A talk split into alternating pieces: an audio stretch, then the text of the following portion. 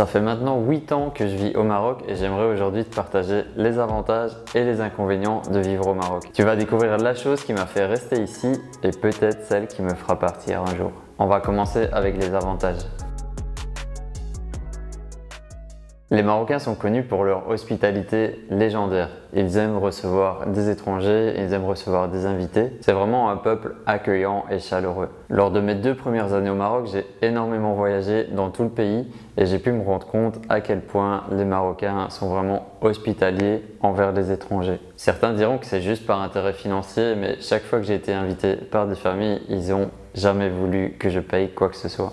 J'ai aussi trouvé mes premiers logements grâce à des amis marocains qui m'ont aidé dans ce processus de recherche. Quand tu es un nouveau venu dans un pays étranger, ça fait plaisir de te sentir bien accueilli, respecté et que les locaux participent à la réussite de ton installation.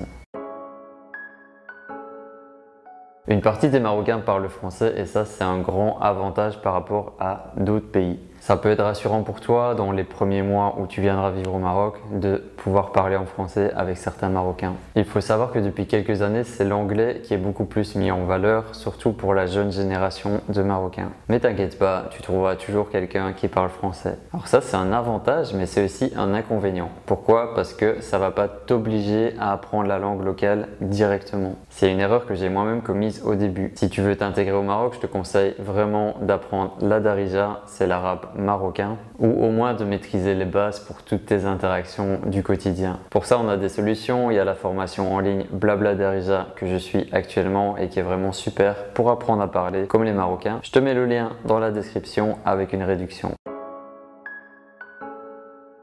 Quand on pense au Maroc, on peut imaginer un grand soleil, beaucoup de lumière, de la chaleur. C'est un avantage d'avoir toutes ces lumières dans ce pays et ça influence positivement ton état d'esprit, ton moral et ta santé. Au Maroc, tu trouveras différents climats selon les régions. D'où l'intérêt de prendre le temps de découvrir ces différentes régions pour trouver le climat qui te correspond le plus. Parce que si tu n'aimes pas la chaleur, ne t'installe pas à Marrakech, tu vas vraiment souffrir durant l'été. Et là, en ce moment, je suis à Essaouira, bah, ne viens pas ici si tu n'aimes pas l'humidité. Il faudra t'éloigner de quelques kilomètres d'Essaouira et euh, mieux connaître la région pour, euh, pour trouver vraiment ce qui te correspond.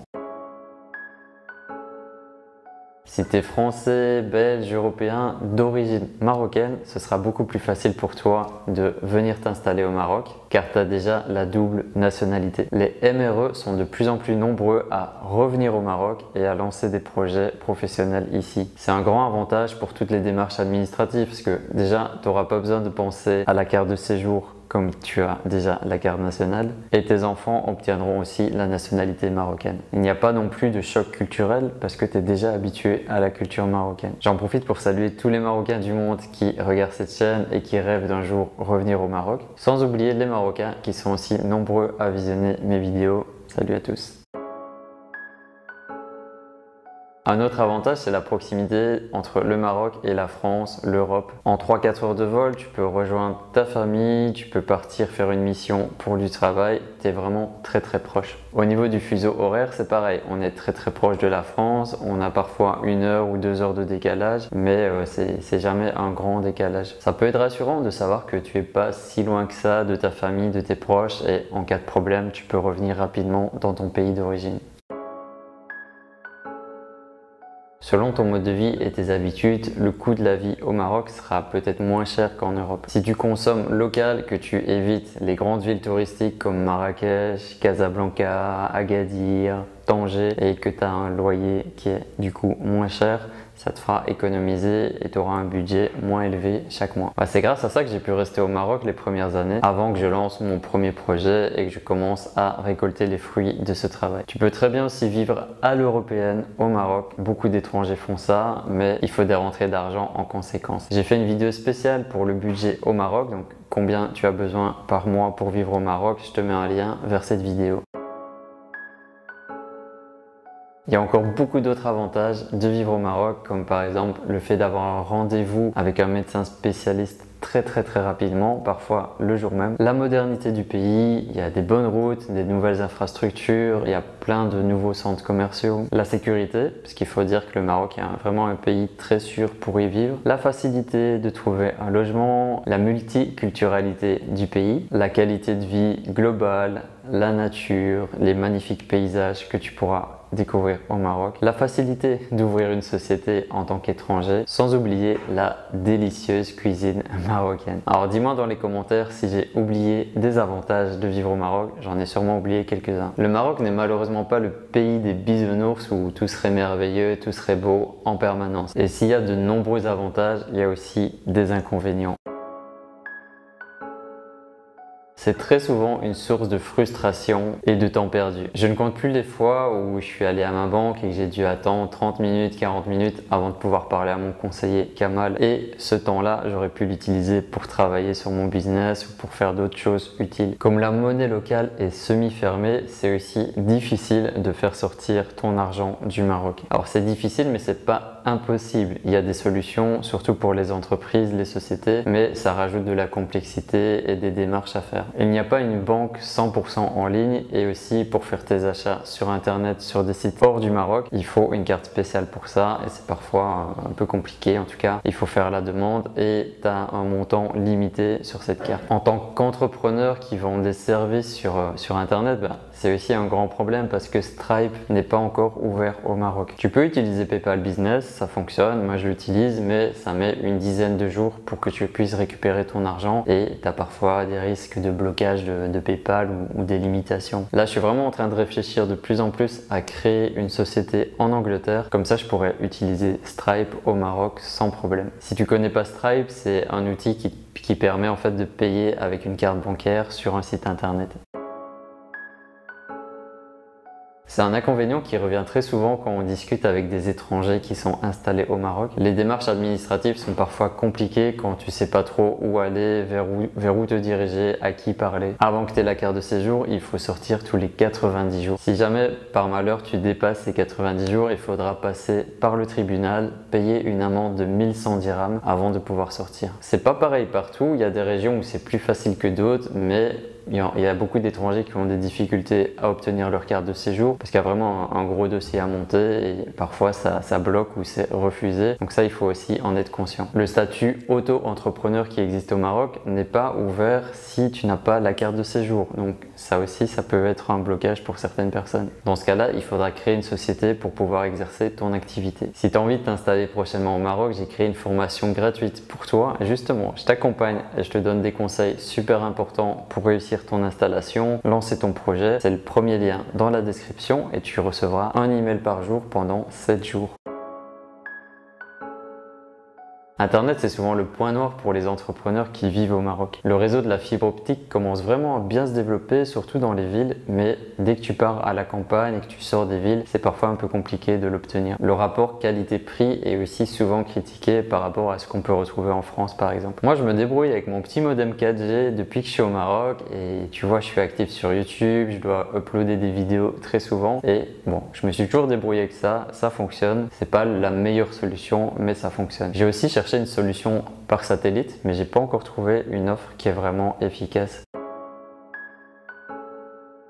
En tant qu'amoureux des animaux, je pouvais malheureusement pas passer à côté de ce point. C'est parfois difficile de voir le traitement que subissent certains animaux au Maroc. C'est des scènes du quotidien qui peuvent te marquer. Attention, je veux pas généraliser et dire tous les Marocains sont comme ça ou comme si. Il y a aussi énormément de Marocains qui sont des amoureux des animaux, mais euh, voilà, il y a aussi l'inverse. Je suis toujours un peu choqué ou étonné du comportement de certains Marocains par rapport aux chiens.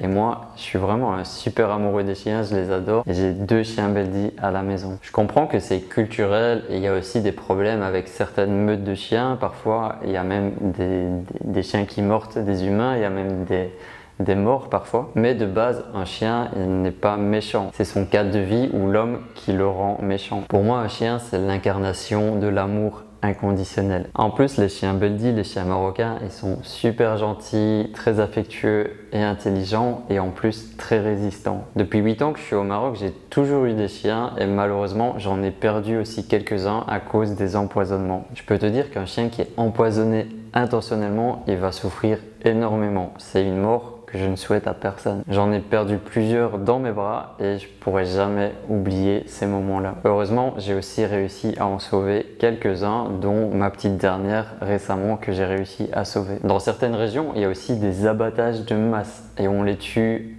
avec des fusils où on les empoisonne, mais depuis quelques temps, c'est des pratiques qui sont interdites au Maroc. Et il y a des choses positives qui se mettent en place. Il y a des campagnes de vaccination, de stérilisation, il y a de plus en plus de refuges pour les animaux, mais il y a encore beaucoup à faire pour le bien-être animal au Maroc. Quand on parle de bien-être animal, il y a toujours des personnes pour te dire oui, mais il y a aussi des enfants qui souffrent, il y a aussi des gens qui sont dans la misère, qui n'ont pas à manger, qui galèrent. Et c'est vrai, dans un monde idéal, j'aimerais qu'il n'y ait aucune souffrance pour aucun être vivant qui vit sur Terre. Mais vraiment, il faut arrêter de reprocher aux associations ou aux personnes qui aident les animaux de le faire. Chacun a sa sensibilité, chacun fait sa part. Si toi-même t'es autant touché par la misère humaine, bah, vas-y, fais tes actions dans ton coin, mais ne reproche pas à ceux qui font des choses de le faire.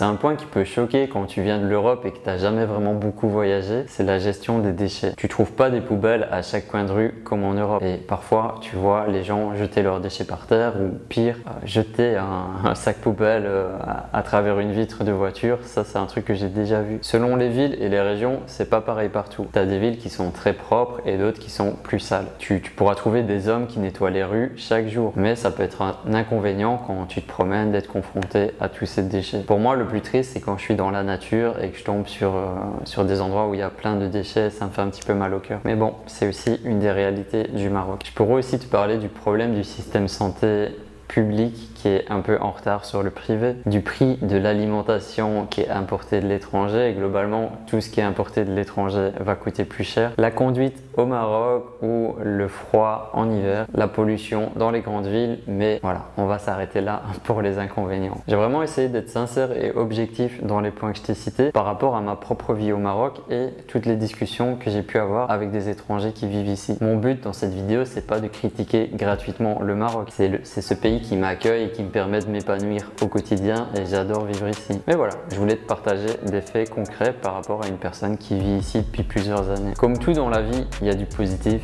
il y a du négatif. Je ne pense pas qu'il existe un seul pays où tout serait parfait. Quand tu es étranger dans un pays qui n'est pas le tien, à un moment, il faut faire la balance entre le positif et le négatif. Si le positif l'emporte sur le négatif, c'est ok, tu peux rester, continuer ton aventure. Sinon, bah réfléchis à changer de pays. Moi, j'aime vivre au Maroc, je me sens bien ici, je me sens à ma place. Je me verrais pas du tout vivre dans un autre pays. Si toi aussi tu as envie de venir vivre au Maroc, de t'installer ici, de lancer ton projet pro, j'ai créé une formation gratuite spécialement pour toi. C'est 7 conseils importants. Je te partage un conseil par jour par email. C'est le premier lien dans la description pour rejoindre la formation.